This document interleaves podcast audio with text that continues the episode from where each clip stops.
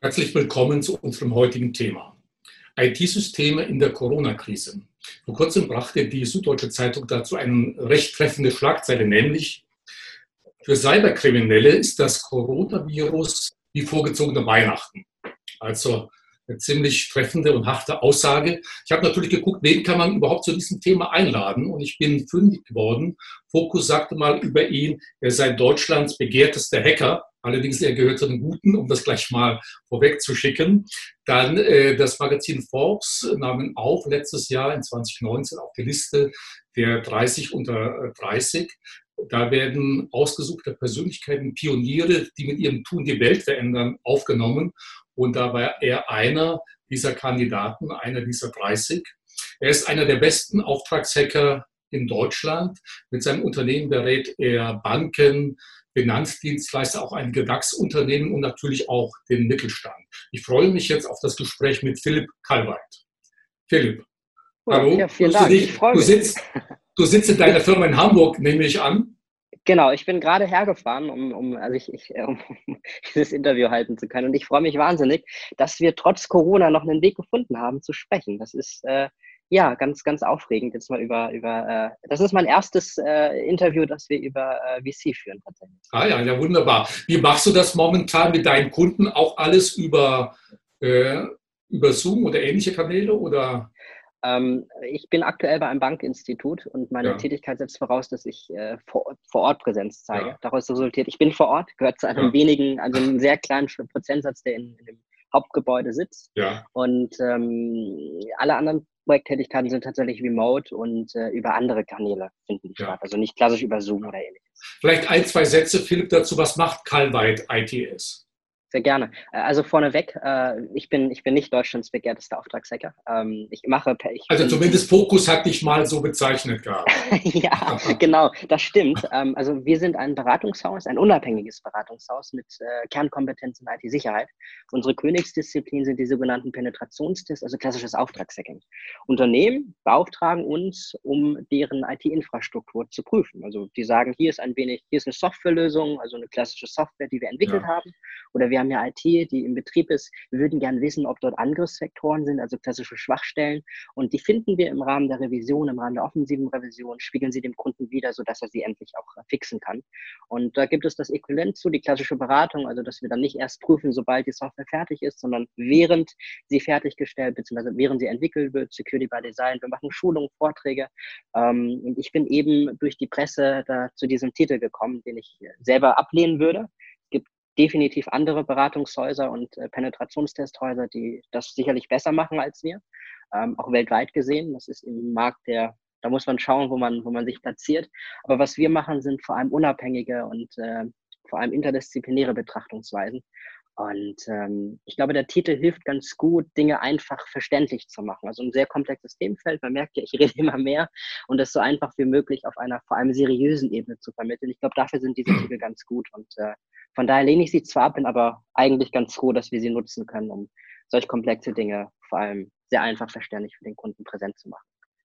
Äh, Philipp, momentan werden sich ja vielleicht viele Hacker die Augen reiben in den letzten Wochen und aller Beckenbauer sagen, ja, ist das schon Weihnachten? Ja, weil einfach so viel passiert. IT-Systeme sind nicht mehr so sicher. Bestes Beispiel ist ja die Weltkarte der John Hopkins Universität, die ja täglich äh, über die äh, Fallzahlen in der Corona-Krise berichtet und eine Hackergruppe hat einfach diese Karte produziert oder dupliziert eine Kopie davon gemacht und viele fallen darauf herein und handeln sich Schadsoftware äh, ein. Im Übrigen gibt es äh, in Sachen äh, Corona-Krise eine Domain, die tatsächlich harmlos ist, nämlich covid.com. Man will es nicht glauben, aber die Domain gibt es schon viele Jahre und zwar ein Shop in Arizona und äh, die bieten an irgendwelche Kabel oder Stecksysteme, aber die gibt es schon ja. jahrelang. Also äh, sehr, sehr witzig. Das Homeoffice ist ja momentan so ein bisschen zum Einfallstor äh, von Hackern und anderen äh, geworden. Wie schlimm beurteilst du die Situation momentan? Äh, was passiert da momentan draußen? Ähm, Also das mit der Covid.com-Seite finde ich ganz interessant. Also mich persönlich würde zum einen interessieren, äh, haben Sie dadurch mehr Umsatz oder wie schaut das aus? Das ist vielleicht nur eine Belastung. Aber zum eigentlichen Themenfeld, ähm, ja, tatsächlich. Also man muss berücksichtigen, dass Angreifer immer ein gewisses Interesse haben. Es kann intrinsisch motiviert sein, dass sie sagen, ich möchte das, was ich in der Theorie erlernt habe, in der Praxis gern austesten, ob es funktioniert. Es kann natürlich auch sein, dass sie sich innerhalb der Szene ein wenig etablieren möchten, um zu zeigen, ich kann das, ich bin was. Und äh, einer der wirklich äh, anderen Themenfelder wäre natürlich auch, dass Sie sagen, ich möchte finanziell, monetär davon profitieren. Entweder ja. mittelbar, indem ich die Informationen verkaufe oder direkt, indem ich, äh, ja, ja, oder eben direkt, äh, direkt und mittelbar. Ähm, die Karte ist natürlich ein interessantes Beispiel. Also Hacker sind motiviert. An dieser Motivation kann es sein. Und ähm, hier ist es wahrscheinlich, dass man Schadsoftware oder ähnliches einspielen möchte. Da bietet sich Covid-19 eben an muss aber gestehen, dass es natürlich rundum auch unabhängig der Covid-Thematik Brisanz gibt. Also jedes Unternehmen hat schützenswerte Daten. Von daher ist das jetzt da anders zu sagen, wenn, dann jetzt. Aber äh, es ist nicht ausschließlich nur zu Covid-19-Zeiten. Ja, äh, momentan sind ja Millionen von Arbeitnehmern zu Hause im Homeoffice. Ja, mhm. auch jene Arbeitnehmer, wo sich die Arbeitgeber bisher vehement gewehrt äh, hatten. Und da passiert eine ganze Menge. Vor kurzem gab es eine schöne Geschichte im Tagesspiegel in Berlin. Die schrieben dann, die Juristen äh, oder die Justizverwaltung in Berlin beschafft für ihre Mitarbeiter USB-Sticks um für die häusliche Arbeit, für den Datentransport. Wie schätzt du sowas ein? Ich weiß nicht, möglicherweise haben sie da schon wieder geändert. Sind das so typische Fälle oder zwingt einfach auch die wirtschaftliche Situation dazu, dass jetzt Regeln verletzt werden, die sonst nie so passiert wären? Ähm, also es gibt Unternehmensbereiche, in denen es ähm, Regelbrüche so nicht geben darf. Das sind klassische Unternehmen, die unter Aufsichtsbehörden stehen. Das Bankenwesen das Finanzwesen generell sind solche Themenfelder. Die haben Aufsichtsbehörden, gewisse Regularien, die entweder auf regionaler oder auf europäischer Ebene gelten. Und das sind äh, Themenfelder, wo das nicht Anklang findet. Man muss aber gestehen, dass die Covid-19-Thematik und diese, also es, es, betrifft ja unser gesamtgesellschaftliches Zusammenleben, sowohl privat als auch beruflich. Das ist eine Sache, die nimmt einen mental mit, weil man offen gestanden naja, es ist so noch nicht passiert. Also mit anderen Worten, man weiß nicht, wie man darauf zu reagieren hat, aber eins weiß man, man muss es. Und das bietet natürlich Angriffspotenzial. Unternehmen sind jetzt damit befasst, sich mit der Thematik Bring Your Own Device selber auch wirklich mit befassen zu müssen. Sie müssen sich auch damit befassen, dass es Remote-Arbeit gibt und dass sie stattfinden muss, um den Geschäftsalltag aufrechtzuerhalten. Und damit gehen natürlich vor allem regulatorische Aspekte mit ein. Wie sieht es um das Themenfeld des Datenschutzes aus? Wie, wie, wie gewährleiste ich Sicherheit? Und das sind Dinge, wo sich Unternehmen in den letzten Jahren sehr, sehr stark gegen geschürt haben, weil es dazu entweder keine eindeutigen Rechtssprüche gibt oder weil es andere Themenfelder gibt, die dafür gesorgt haben, dass das von der Relevanz sich entschleunigt hat. Und ähm, das kommt natürlich jetzt alles zum Tragen. Also dadurch, dass man, dass jetzt vor allem eins zählt, Aktionen, weil sonst Sanktionen stattfinden. Also, ähm, ja, was heißt Sanktionen? Also es, es finden ja ähm, Konsequenzen statt. Und um die abzuwinden, bedarf es schneller, effizienter Lösungen. Und klar gibt es im Themenfeld der IT-Sicherheit auch eben Engpässe. Also wir sehen gerade ganz, ganz viel, dass IT-Abteilungen zwei Möglichkeiten haben. Entweder sie sind überhaupt nicht ausgelastet, weil sie sagen, alle sind remote, das haben wir gut hinbekommen. Und dadurch, dass wir als IT nur ergänzend tätig sind zum Kerngeschäft und das Kerngeschäft so ein bisschen langsamer wurde, und vor allem nicht mehr so stark stattfindet, weil alle im Homeoffice sind und weniger Arbeit anfällt, sind wir eigentlich gerade ganz entspannt. Und es gibt den zweiten Teil, das sind all jene IT-Abteilungen, die gerade sehr, sehr stark mit zu kämpfen haben, Videokonferenzen einzurichten. Die müssen Notebooks gegebenenfalls für die, für die, für die Mitarbeitenden bereitstellen, sich mit regulatorischen und rechtlichen Aspekten auseinandersetzen. Die haben gerade 120 Prozent an Arbeitsbelastung und das sind äh, unterschiedliche Themenfelder, die wir sehen.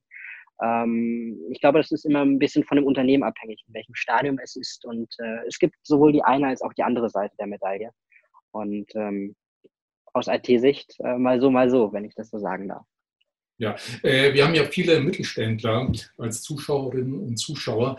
Viele davon sind ja im Homeoffice. Welche Risiken und, äh, oder wichtigen Angriffspunkte muss man denn im Homeoffice beachten?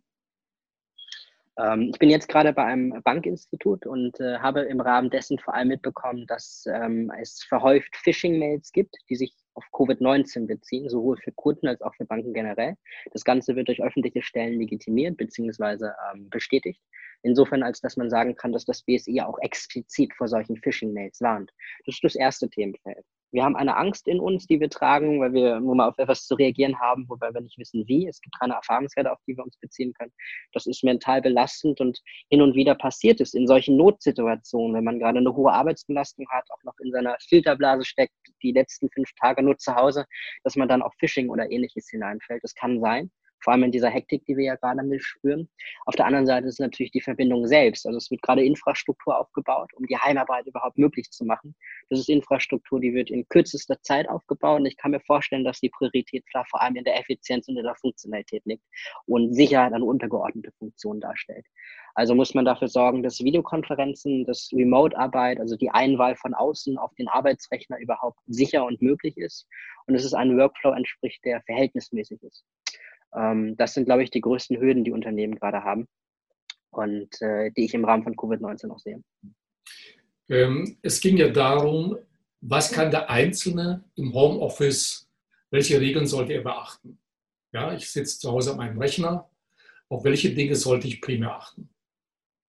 Ich glaube, das ist eine gute Frage, ähm, weil es vor allem gerade sehr viele betrifft. Ich glaube, man muss da stark differenzieren zwischen, ich habe ähm, klassische EDV-Geräte von meinem Arbeitgeber bekommen oder ich nutze meine privaten Geräte beruflich.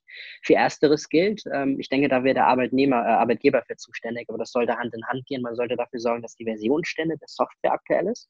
Man sollte dafür sorgen, dass so ein Update zyklisch überhaupt möglich ist. Das heißt, es gibt Unternehmen, die, die sorgen dafür, dass die äh, Updates der Notebooks nur im Unternehmensnetzwerk stattfinden können. Das sind Schwierigkeiten, die sich jetzt vor allem offenbaren, wenn die Leute nur zu Hause sind. Ähm, das heißt, aktuelle Software dafür sorgen, dass es überhaupt möglich ist, regelmäßig Software einzuspielen, dass das auch geprüft wird, also auch wirklich stattfindet. Man sollte starke Passphrasen verwenden die ähm, kann man sich leicht merken. Also man kann einen Satz bilden. Ich heiße Philipp Kalwein, ich bin, äh, ich wohne in dem und dem Breitengrad. Ähm, meine Lieblingszahl ist XY und man baut vielleicht noch einen Satz ein, wo Sonderzeichen stattfinden. Und dann komprimiert man diesen vielleicht langen Satz, den man sich aber gut merken kann, so, dass man nur den Anfangsbuchstaben in der Groß- und Kleinschreibung verwendet.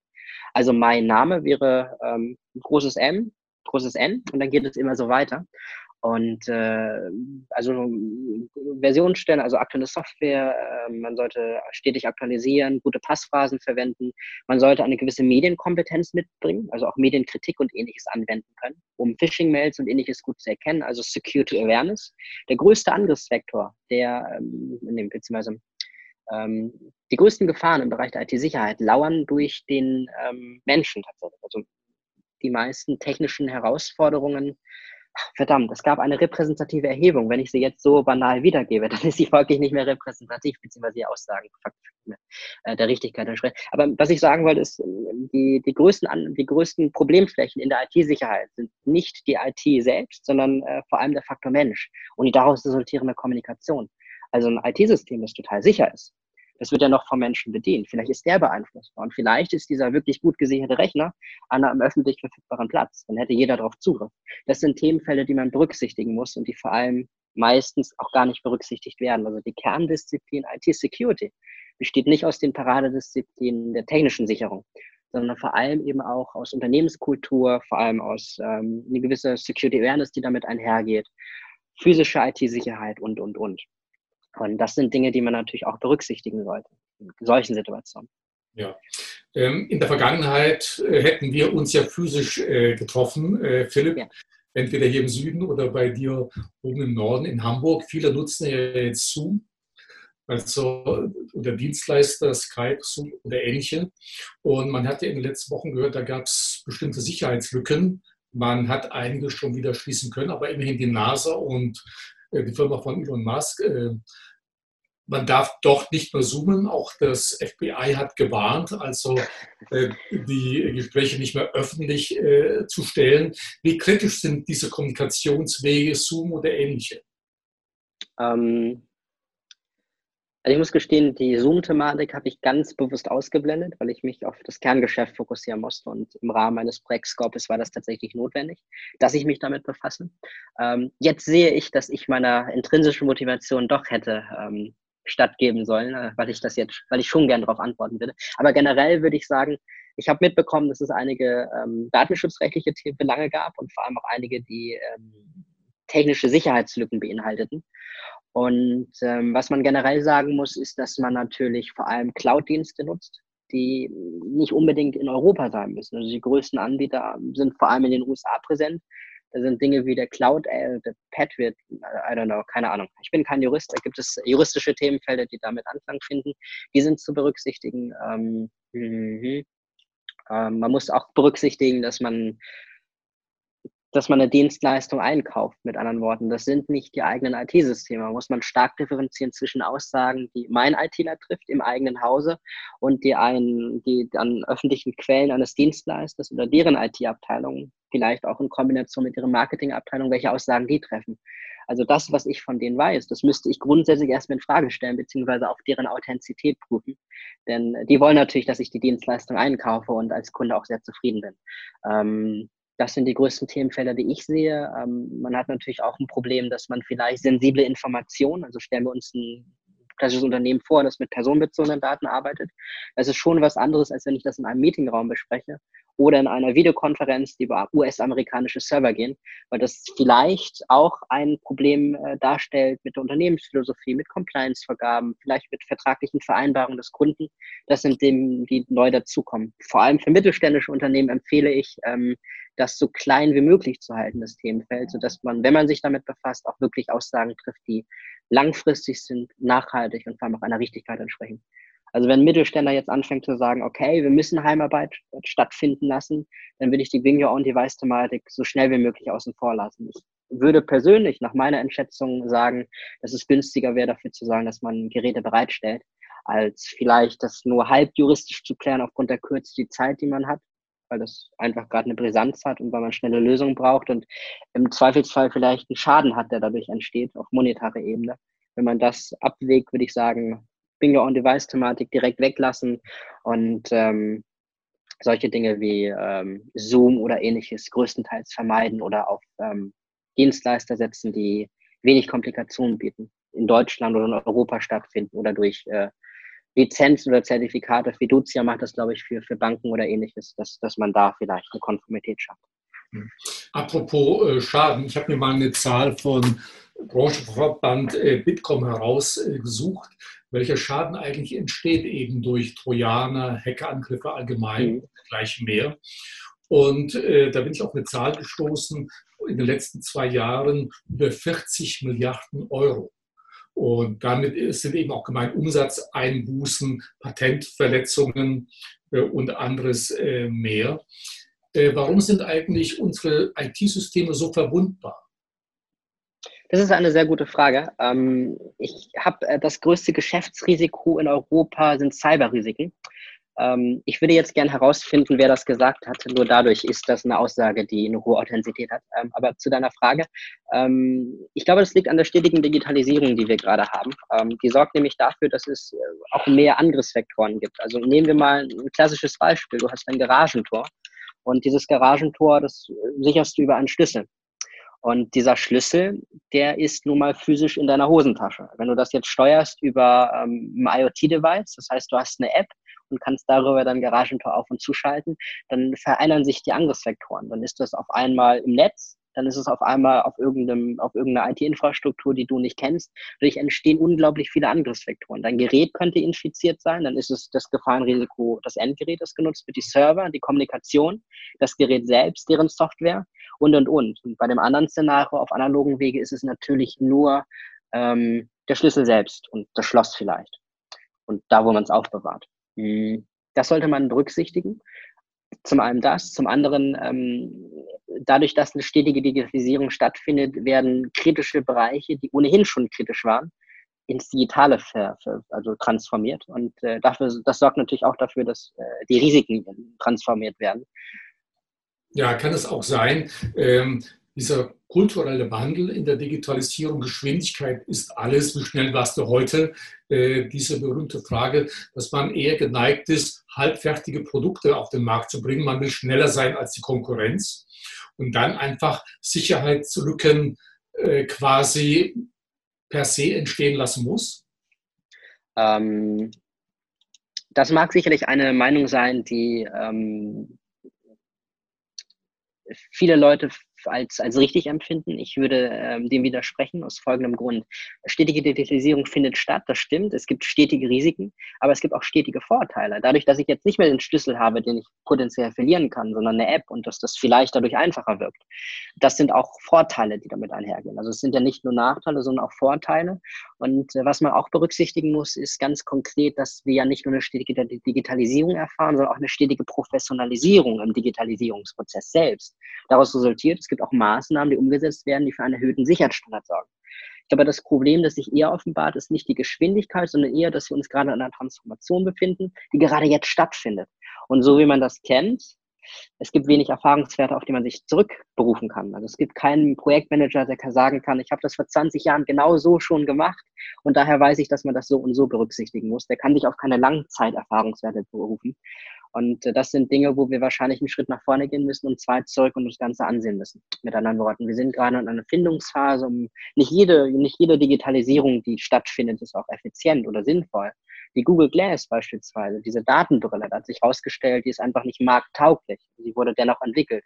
Das sind Erfahrungswerte, die müssen wir erst machen und das gilt, glaube ich, auch im Themenfeld der IT-Sicherheit. Von daher würde ich sagen, es liegt nicht an der Schnelllebigkeit, die wir erfahren, sondern es liegt eher daran, dass eine Unerfahrenheit da ist und vor allem, dass man sich auf Erfahrungswerte vielleicht beruht, die ein wenig veraltet sind. Das sind Entwickler, die haben auch schon vor zehn Jahren entwickelt und die konnten das vor zehn Jahren wahrscheinlich genauso gut wie jetzt und jetzt wahrscheinlich noch besser. Und da ist es natürlich schwierig, ähm, sich im Bereich der IT-Security äh, up-to-date zu halten, gerade weil das eben nicht die Kompetenz eines äh, Softwareentwicklers darstellt. Und das sind Faktoren, die man da berücksichtigen sollte. Und ähm, was hinzukommt, sind auch Dinge wie ähm, stetig wachsende Infrastruktur. Unternehmen kaufen Unternehmen auf. Daraus werden Tochtergesellschaften. Die nehmen natürlich auch Infrastruktur mit. Da braucht es eine Systemintegration, dafür zu sorgen, dass eine Kompatibilität vorherrscht. Und durch solche Themenfelder, wo Infrastruktur zeitlich wächst, sorgt man natürlich eben auch dafür, dass, ähm, naja, die Sicherheit um einiges komplexer wird. Und das sind für mich eher die Faktoren, die ich hiermit äh, inkludieren würde. Äh, bei den Mittelständlern, bei den kleinen mittelständischen Unternehmen, Philipp, haben die denn in der Regel die richtigen Tools äh, für die Sicherheit ihrer IT? Meistens nicht. Meistens ist auch das Problem der Kompetenz ein Problem. Sie haben meistens gut fundierte ITler, die über die notwendige Expertise verfügen. Aber ob das auch im Themenfeld der IT-Sicherheit tatsächlich der Fall ist. Das ist hin und wieder anzuzweifeln. Ähm, vielleicht liegt es, klassisches Beispiel, der Buchhalter. Auch wir als Unternehmen haben eine Buchhaltung, die wir extern an unseren Steuerberater ausgelagert haben, weil sich nun mal äh, es nicht lohnt, jemanden für wenige Stunden im Monat einzustellen. Und wenn das der Fall ist, sollte man jemanden finden, wie natürlich in Frage zu stellen, verfügt er über die notwendige Kompetenz, die wir gerne hätten, weil der ja nur zwei, drei Stunden im, im, im Monat da ist oder vier, fünf. Ähm, dadurch bietet sich eben an, auf einen externen Dienstleister zurückzugreifen, der vielleicht teurer ist, aber ähm, wo man dann eben auch weiß, der macht das als Kernkompetenz und das auch in einer Intensität, die ist gut und förderlich für das, was wir als ein Ergebnis haben wollen. Gleiches gilt vielleicht auch im Bereich der IT-Sicherheit. Ähm, und das ist zum einen das große Problem. Es gibt Hürden, die sind nun mal problematische Unternehmen. Bring Your Own Device hatten wir zum Beispiel das sind Dinge, wo ich hin und wieder, vor allem jetzt in Corona-Zeiten zu rate, am besten gar nicht erst mit befassen. Umso kleiner das Unternehmen ist, umso irrelevanter ist es. Ein großer Trugschluss, den viele Unternehmen haben, ist, dass äh, die, die IT-Sicherheit äh, von der Größe auszumachen ist. Das würde ich nicht so sehen. Ich würde es vom Schutzbedarf abhängig machen. Ein kleines Unternehmen, das mit hochsensiblen, kritischen Daten arbeitet, das hat genauso einen Schutz, das kann genauso einen großen Schutzbedarf haben wie ein großes Unternehmen mit mehreren hunderten Mitarbeitern, die vielleicht Klopapier herstellen und jetzt nicht unbedingt die Anlagen besitzen und sagen, das ist eine Schlüsselkompetenz oder Schlüsseltechnologie, weil sie selber entwickeln und irgendwie Talente haben und und und. Das ist abzuwägen. Ähm, und je nach Schutzbedarf kann es sinnvoll sein, sich damit zu befassen in einer Intensität, die vielleicht äh, für die Unternehmensgröße einen Overflow darstellt. Aber was ich sagen kann, ist, dass man ähm, abwägen muss. Also es gibt nicht die eine Lösung. IT-Sicherheit ist kein Produkt, es ist ein Weg, den man gehen muss. Und vor allem, das ist ein Prozess, der stattfindet. Das heißt, es gibt keine, kein, kein, kein Finale, es gibt kein Ende. Das muss stetig weiterentwickelt werden. Das hat den Grund, dass Angreifer eben auch nicht schlafen. Die sagen sich auch nicht nur zu Corona-Zeiten oder nur April, Mai und Dezember versuche ich mal, mich in das Unternehmen zu hacken, sondern die Gefahr lauert kontinuierlich und durch Zeitverschiebung auch rundum. Und das sind Dinge, die man berücksichtigen sollte. Als Angreifer hat man eine ganz einfache Vorteil. Der liegt darin, dass man nur einen Angriffsvektor finden muss um in das System einzudringen, im besten Fall. Und derjenige, der es zu schützen hat, der hat im Zweifel alle präventiv zu berücksichtigen und Präventivmaßnahmen zu schaffen, damit es für den Angreifer überhaupt erst gar nicht die Möglichkeit gibt, einen Angriffsvektor zu finden. Und das macht die Schwierigkeit darin. Äh, bei vielen gerade kleineren Unternehmen, äh, wenn man sie nach Sicherheit fragt, nach IT-Sicherheit, hört man als Antwort, ja, ich habe doch eine Antiviren-Software. Ja. Was empfiehlst du denen dann? Ähm, das ist abhängig davon. Also die Technologie selbst gilt als stark veraltet, was daraus resultiert, dass man sich das so vorstellen kann, dass diese AV-Software auf eine Datenbank zugreift, mit der es gewisse Kennfaktoren gibt, anhand sie Schadsoftware erkennen oder unreguläre äh, oder ähm, Anomalien. Und ähm, sie bauen auch selber Sand, also sie bauen selber Sicherheitstechnologien auf wie Sandbox im Browser, die dafür sorgen sollen, dass es ähm, sicherer wird. Sandbox im Browser zum Beispiel. Die meisten Browser verfügen heutzutage über Sandbox. Und wenn AV-Software anfängt, Sicherheitstechnologien aufzubrechen, um eigene zu schaffen, das halte ich für nicht so sinnvoll. So eine Datenbank ist schwer zu pflegen. Es gibt ja unglaublich viele Schadsoftware. Es reicht ja schon, gewisse Komponenten zu entfernen oder zu modifizieren, sodass eine Erkennung nicht mehr möglich ist. Diese Liste, die man ja überprüfen muss, ähm, die halte ich für nicht mehr zeitgemäß. Ähm, das sollte man berücksichtigen, zumal AV-Software selber einen Angriffsvektor darstellen kann. Also es kann natürlich sein, gerade weil AV-Software viel Macht hat, also viele Zugriffsrechte und viele ähm, Rechte auf dem Gerät selbst, dass es natürlich zum Einfallstor wird. Das hat sich in der Vergangenheit auch gezeigt. Aber auch hier würde ich abwägen. Hat man einen Nutzer, der vielleicht nicht unbedingt die größte IT-Affinität aufweist? Das heißt, auf jeden Link klickt und jede Phishing-Mail durchliest und glaubt, dann würde ich AV-Software in jedem Fall einsetzen. Dann ist das Risiko wahrscheinlich geringer, wenn man das einsetzt. Ähm, hat man dann äh, wirklich versierten technischen ähm, Mitarbeiter, dann ist AV-Software etwas, was ich in keiner Weise einsetzen würde. Da gibt es zeitgemäßere Maßnahmen, zum Beispiel Schulung in Mitarbeitende und ähm, dass man äh, Anomalieerkennung schafft. Und es gibt ja auch gewisse Kennfaktoren. Also entweder Schadsoftware möchte Daten abgreifen, dann müsste ich wahrscheinlich den ausgehenden Traffic analysieren und zu gucken, sind da Daten dabei, die auf gar keinen Fall nach draußen gehen sollten. Oder sie wollen Daten verschlüsseln.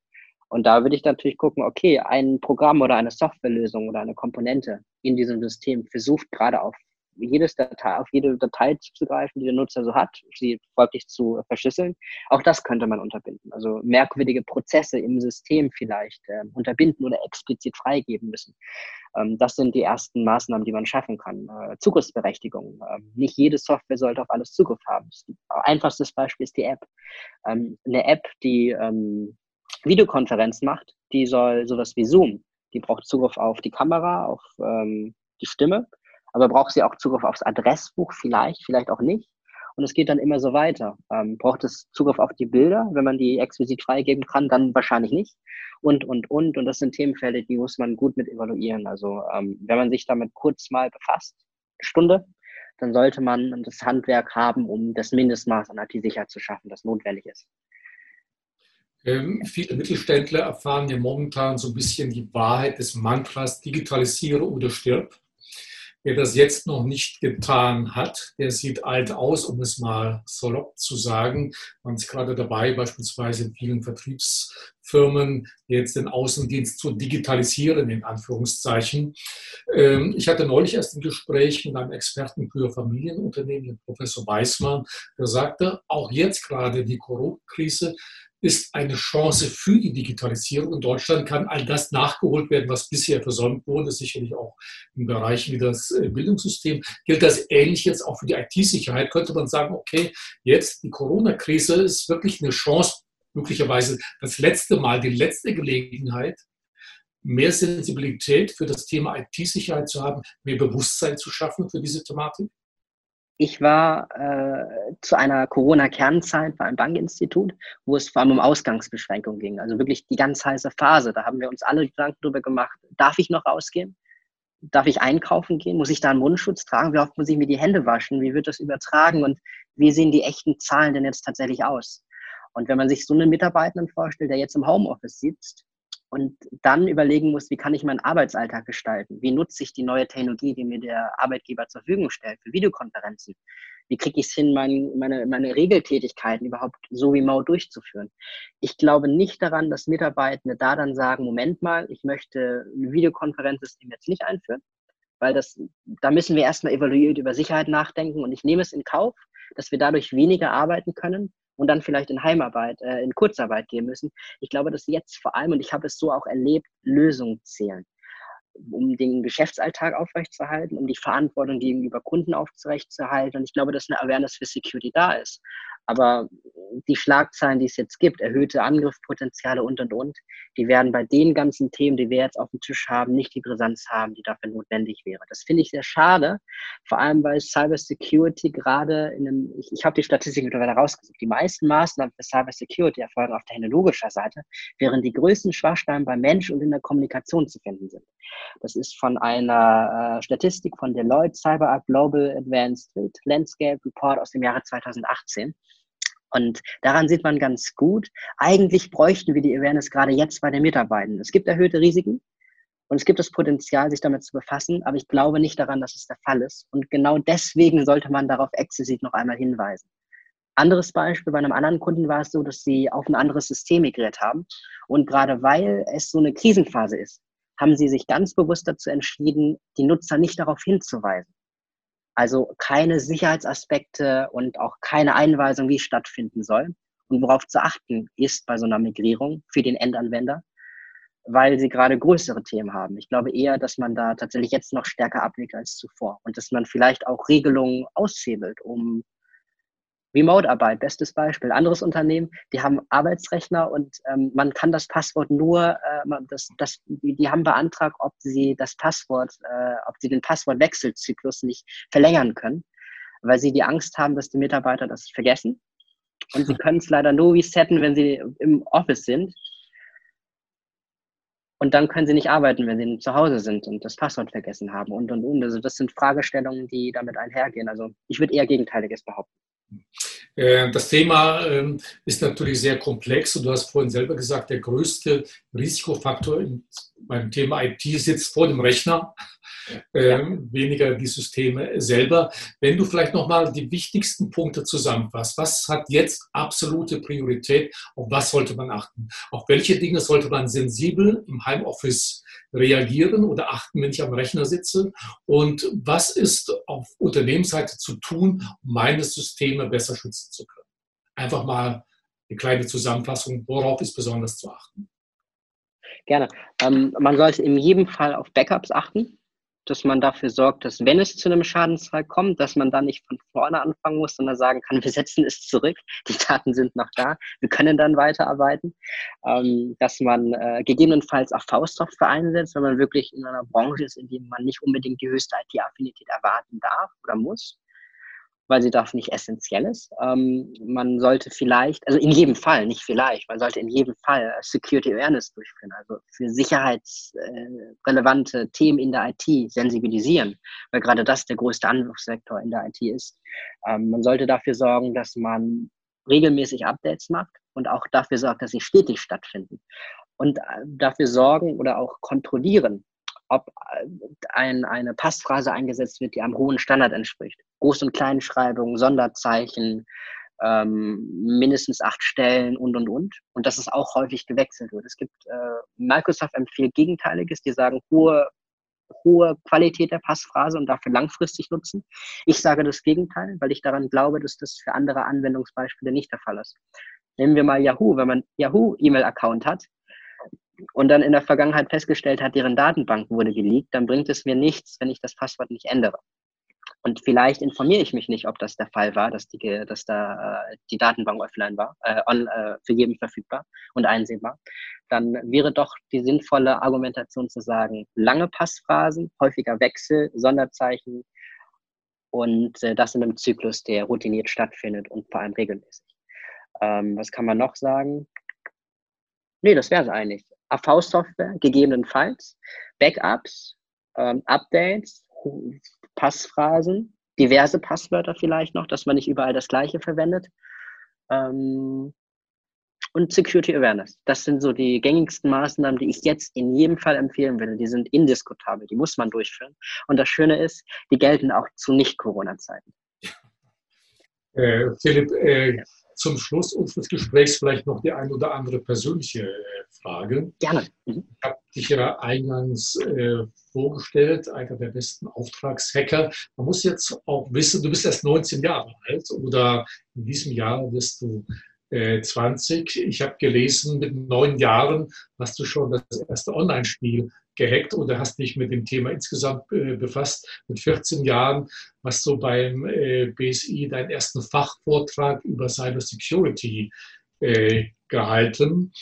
Ähm, mit 19 Jahren, wie gehen da deine Kunden damit um? du hast sicherlich möglicherweise auch Neider. Ja, 19 Jahre, so kompetent, findet man ganz, ganz wenig natürlich. Bist du ein Überflieger? Ich glaube nicht, nein. Ähm, ich habe ich hab Dinge dafür nicht gemacht. Ich habe zum Beispiel nie studiert, weil ich äh, neben der Schule schon meine Unternehmung hatte. Ähm, ich habe ich hab beim, beim äh, Gericht eine Ausnahmeregelung beantragt, dass ich vor dem 18. Lebensjahr voll geschäftsfähig bin und daraus resultieren folglich auch, dass ich ein Gewerbe oder in dem Fall eine Freiberuflichkeit anmelden kann. Daraus ist später die GmbH entstanden. Ähm, das setzt natürlich auch große Probleme mit, mit, also damit gehen natürlich auch große Probleme einher. Was heißt das? Ähm, so eine Zusammenarbeit auf Augenhöhe ist immer sehr, sehr schwierig.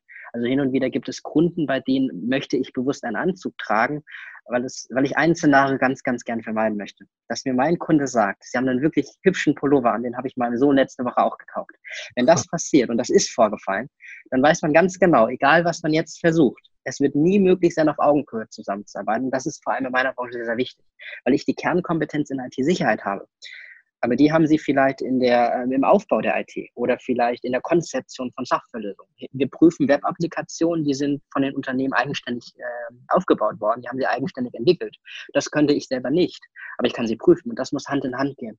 Und das ist sehr, sehr wichtig. Und ähm, was auch sehr schwierig ist, ist natürlich gewisse Dinge, die sind fachlich einfach nicht diskutabel, die sind so.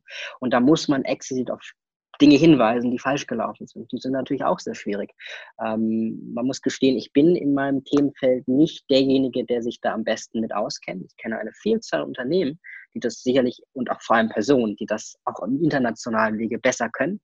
Ähm, aber ich glaube, die, den Vorteil, den ich habe, ist, dass ich genauso vorgehe wie ein Angreifer, eben nicht routiniert. Ein Angreifer sucht sich das verwundbarste Glied in der Kette. Das mag, wenn es ein interner Mitarbeiter ist oder ein ehemaliger Mitarbeiter, vielleicht physisch der Fall sein oder im Internet und, und, und. Und ähm, der geht eben nicht retourniert vor nach Schemata F. Und das ist das, was ich eben auch mache, gerade weil ich mich verhältnismäßig noch nicht so lange mit der Thematik befasse, in dem Fall vier Jahre und drei Jahre beruflich oder vier, mittlerweile dreieinhalb, glaube ich, ähm, ist das so, dass ich immer wieder auch überlegen muss, wie gehe ich dort vor, um es dadurch noch präziser machen zu können. Und ähm, ich glaube, das ist das, was uns als Unternehmung auszeichnet, über den Tellerrand zu schauen. Wenn man einen Penetrationstest macht, ist zum Beispiel da die Frage, warum mache ich das ausschließlich mit deutschen Pentestern? Ich meine, die Gefahr lauert ja von überall auf der Welt. Und das sind Dinge, wo wir versuchen, uns ein bisschen zeitgemäßer mit zu befassen. Also wir machen zum Beispiel Pentest immer kollaborativ in Teams, wo wir sagen, wir haben Festangestellte, die gewährleisten den Qualitätsstandard und dafür, dass wir dafür sorgen, dass wir auch deutsche Standards und deutsche Insights mit haben. Aber wir greifen auch sehr, sehr gerne auf unser erweitertes Core-Team zurück, wo wir dann ein Team bilden mit externen, die im besten Fall auch gar nicht aus Deutschland stammen, die sich mit den Themen einfach noch ganz anders auskennen und äh, eine andere Sichtweise, eine andere Mentalität vielleicht mitbringen. Und dieses kollaborative Arbeiten bietet eine interdisziplinäre Betrachtung des Themenfeldes. Wir versuchen auch IT-Sicherheit usability-freundlich zu machen. Verhältnismäßig muss das so sein, darf das so sein. Und ich glaube, das ist, was mich oder was uns als Unternehmung ausmacht und warum wir auf dem Markt Präsenz zeigen und das auch schon recht erfolgreich in der Kürze der Zeit, auf der wir auf dem Markt sind. Philipp, äh, noch zwei sehr persönliche Fragen. Gerne. Was treibt dich an? Was ist deine Motivation? Was ist dein Warum? Warum stehst du jeden Morgen auf und gehst in die Firma? Gerne. Ähm, das mag jetzt vielleicht überraschend klingen. Und äh, also ich weiß gar nicht, ob ich so lange in der IT-Sicherheit bleiben möchte. Nicht, weil es mir nicht Spaß macht. Verstehe mich da nicht falsch. Ich habe mein Hobby zum Beruf gemacht. Aber was ich gerade so spannend finde, ist die ganzen Insights in den Unternehmen selbst. Also ich habe hobbymäßig mich mit IT-Sicherheit befasst und konnte folglich nur die IT-Sicherheit prüfen, die ich selber aufgebaut habe. Ich habe das Thema aufgebaut und habe sie versucht zu hacken. Das hat sich durch den nächsten Schritt dann professionalisiert, indem ich dann auch mal die der Kunden hacken durfte, bis ich dann feststellte, an die größeren, an die spannenden Aufträge komme ich nur als größere Unternehmer mit einer äh, besser organisierten Rechtsform, in dem Fall bei uns der GmbH voran. Und äh, das hat dafür gesorgt, dass ich mich jetzt ähm, mit Ich bin, ich bin, ich bin externer Berater in einem Beratungshaus. Und für die Kunden bin ich immer extern. Mit anderen Worten, ich habe gerade ganz, ganz viele Insights aus verschiedenen Unternehmen. Wir haben kleine Banken-Startups, wir haben große Konzernstrukturen, wir haben etablierte Unternehmen aus dem Banken- und Finanzsektor. Wir haben, wir haben, letztes Jahr ein ISMS mit umgesetzt bei einem Energieversorger. Das sind so viele verschiedene Insights aus so vielen verschiedenen Branchen. Wir haben Zukunftstechnologien, mit ähm, Startups dabei, wir haben etablierte Unternehmensstrukturen, wir haben so viele Branchen und dass ich das alles in der Kürze der Zeit mitnehmen kann und alles sehen darf, das sind Insights, die liebe ich. Das ist das, was mich antreibt, so viel sehen zu dürfen in der IT, an Städten, an Menschen, an Herangehensweisen, an Unternehmenskultur. Und das ist, was mich antreibt. Und äh, was ich tatsächlich mal machen möchte, ist irgendwie Flugbegleiter oder Pilot werden, weil das eine ähnliche Konstellation ist. Aber was ich sagen kann, ist, dass ich langfristig in der IT-Sicherheit bleiben möchte. Aber ich werde vielleicht Nebentätigkeit, vielleicht in meinem Urlaub vieles mal ausprobieren. Definitiv, ja. Äh, letzte Frage, Philipp. Was ist das Wichtigste, was andere Menschen über Philipp Kalweit wissen sollten? das ist eine sehr gute Frage. Ähm, äh, du kannst dir vorstellen, dass ich das nicht so häufig gefragt habe. Mit anderen Worten, gib mal ein wenig Zeit. Ähm, ich gebe dir vielleicht äh, eine gewisse Überlegungszeit. Ich habe das zwar schon mal unseren Zuschauerinnen und Zuschauern erklärt, woher die Frage ist. Da kannst du überlegen. Diese Frage ja. wurde mal ein junger Mann, 17 Jahre alt, äh, gestellt. Ist bei TEDx äh, nachzuhören. Sam Burns, ein junger mhm. Mann, äh, der litt an Gregorie, vorzeitiger Vergreisung. Und ein Journalist fragte ihn dann, was ist das Wichtigste, was andere Menschen über Sam Burns wissen sollten? Und weißt du, was er geantwortet hat? Sam Burns sagte, dass ich ein glückliches Leben fühle. Und das war natürlich schon sehr, sehr eindrucksvoll. Der ist im Übrigen dann auch ein Jahr später leider verstorben. Ach, tatsächlich. Ja ich wollte bis eben noch darauf antworten, dass es mir persönlich egal wäre, ob es andere Leute wissen oder nicht, weil mir würde es ausreichen, dass es so ist. Aber wenn man das in diesen Kontext setzt, muss ich gestehen, das ist eine, das ist eine Geschichte, die macht mich nachdenken. Ich möchte gar nichts dazu sagen. Ich, ich bin gerade am Überlegen und ich habe dazu noch keine passenden Worte. Es fasziniert mich, es schockiert mich, es beeindruckt mich auch. Es ist alles, es ist alles in allem. Äh, nein, es, es ist so viel gemischt. Ähm, Ach Gott, das, das ist natürlich. Wir verschieben einfach die Antwort vielleicht auf ein nächstes äh, Gespräch, Philipp. Gerne. Das Problem, das ich mir offenbar, das ist natürlich jetzt eine unglaublich hohe Herausforderung, jetzt ähnliches zu sagen. Aber wenn, wenn, ich, wenn, ich, wenn ich darauf antworten müsste, würde ich wahrscheinlich abrupt ganz schnell sowas sagen wie, ich glaube, wichtig ist nur, dass, also ich glaube, persönlich wäre mir schon sehr wichtig, dass Leute wissen, dass ich privat ganz anders bin. Also beruflich bin ich vor allem sehr, sehr fordernd. Ich muss vor allem auch Dinge fragen, die ich schon häufig weiß. Einfach nur nochmal, um die Revision sicher zu haben und für die Dokumentation. Und ähm, ich muss natürlich auch manchmal ähm, ein bisschen fordernder sein und ein wenig extrovertierter, beziehungsweise manchmal vielleicht auch ein wenig arroganter in meinen Aussagen, weil ich vor allem immer noch ein bisschen jünger bin. Ich weiß nicht, also es ist vor allem manchmal schwierig, es ist vor allem eine Kopfsache bei den Leuten. Ich weiß nicht, wie, wie das bei den Leuten ankommt und wie sie mich wahrnehmen. Manchmal kann es sein, dass wir wirklich jemanden haben, der ist, der ist in einer Konzernstruktur aufgewachsen, der liebt Hierarchien, weil sie sinnvoll sind in seiner beruflichen Situation und er kann nicht damit arbeiten, dass, dass jemand wie ich mit ihm zusammenarbeitet, weil er schon jemanden hätte, der, mit dem er sich identifizieren kann, der auch diese Berufserfahrung hat, weil das für ihn die Faktoren sind, die ihm wichtig sind. Das kann ich total nachvollziehen, weil er ja vor in einer langen Zeit genau damit gute Erfahrungen gemacht haben. Oder hin und wieder gibt es auch Leute, die natürlich überlegen, was habe ich in der Zeit gemacht? Vielleicht macht der beruflich das Gleiche wie ich. Ist in einer, ist in einer Situation, wo er sich fragt, was habe ich zu der Zeit gemacht? Und der arbeitet jetzt mit mir zusammen. Das kommt auch zu Komplikationen dass sie sich fragen, hm, hätte ich was anders machen sollen oder irgendwie traue ich dich dann das zu, wenn ich das nicht geschafft habe zu der Zeit, warum schafft er das oder kann er das überhaupt? Oder auch Gegenteiliges, dass sie dann vielleicht ein bisschen ehrfürchtiger sind und da dann gar nicht eine Augenhöhe stattfindet, weil, weil er irgendwie seine Aussagen als nicht so kompetent ansieht, weil er sich eben nicht mit IT-Sicherheit auskennt, aber dafür für mit IT. Das sind Themenfelder, die sind ganz interessant. Daran arbeite ich gerade, wie ich da mit Kunden umgehe, wie wir eine Zusammenarbeit auf Augenhöhe dann noch hinkriegen. Ähm, und was mir wichtig ist, dass, dass, dass Leute wissen, dass ich beruflich äh, ganz anders bin als privat.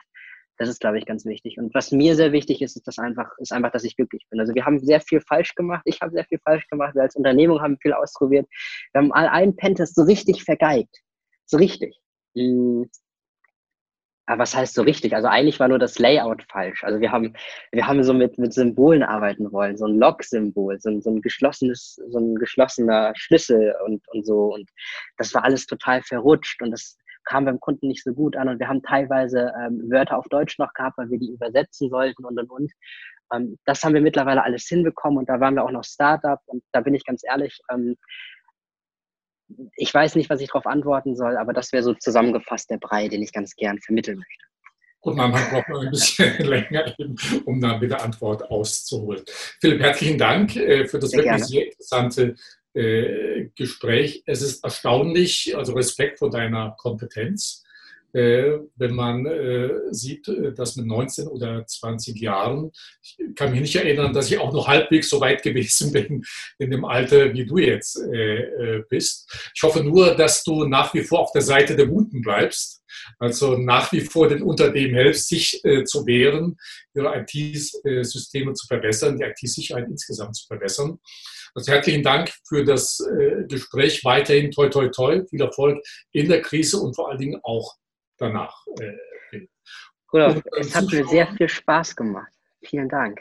Ja, vielleicht haben wir demnächst oder nach der Krise vielleicht nochmal die Möglichkeit, das ein oder andere Thema ein bisschen zu vertiefen. Denn IT-Sicherheit geht ja nicht vorüber, sondern wird möglicherweise in Zukunft immer schwieriger, wenn man auch an das Internet der Dinge äh, denkt. Es werden immer mehr Dinge miteinander vernetzt. Das heißt, ganz andere Anforderungen noch ja. in der IT-Sicherheit.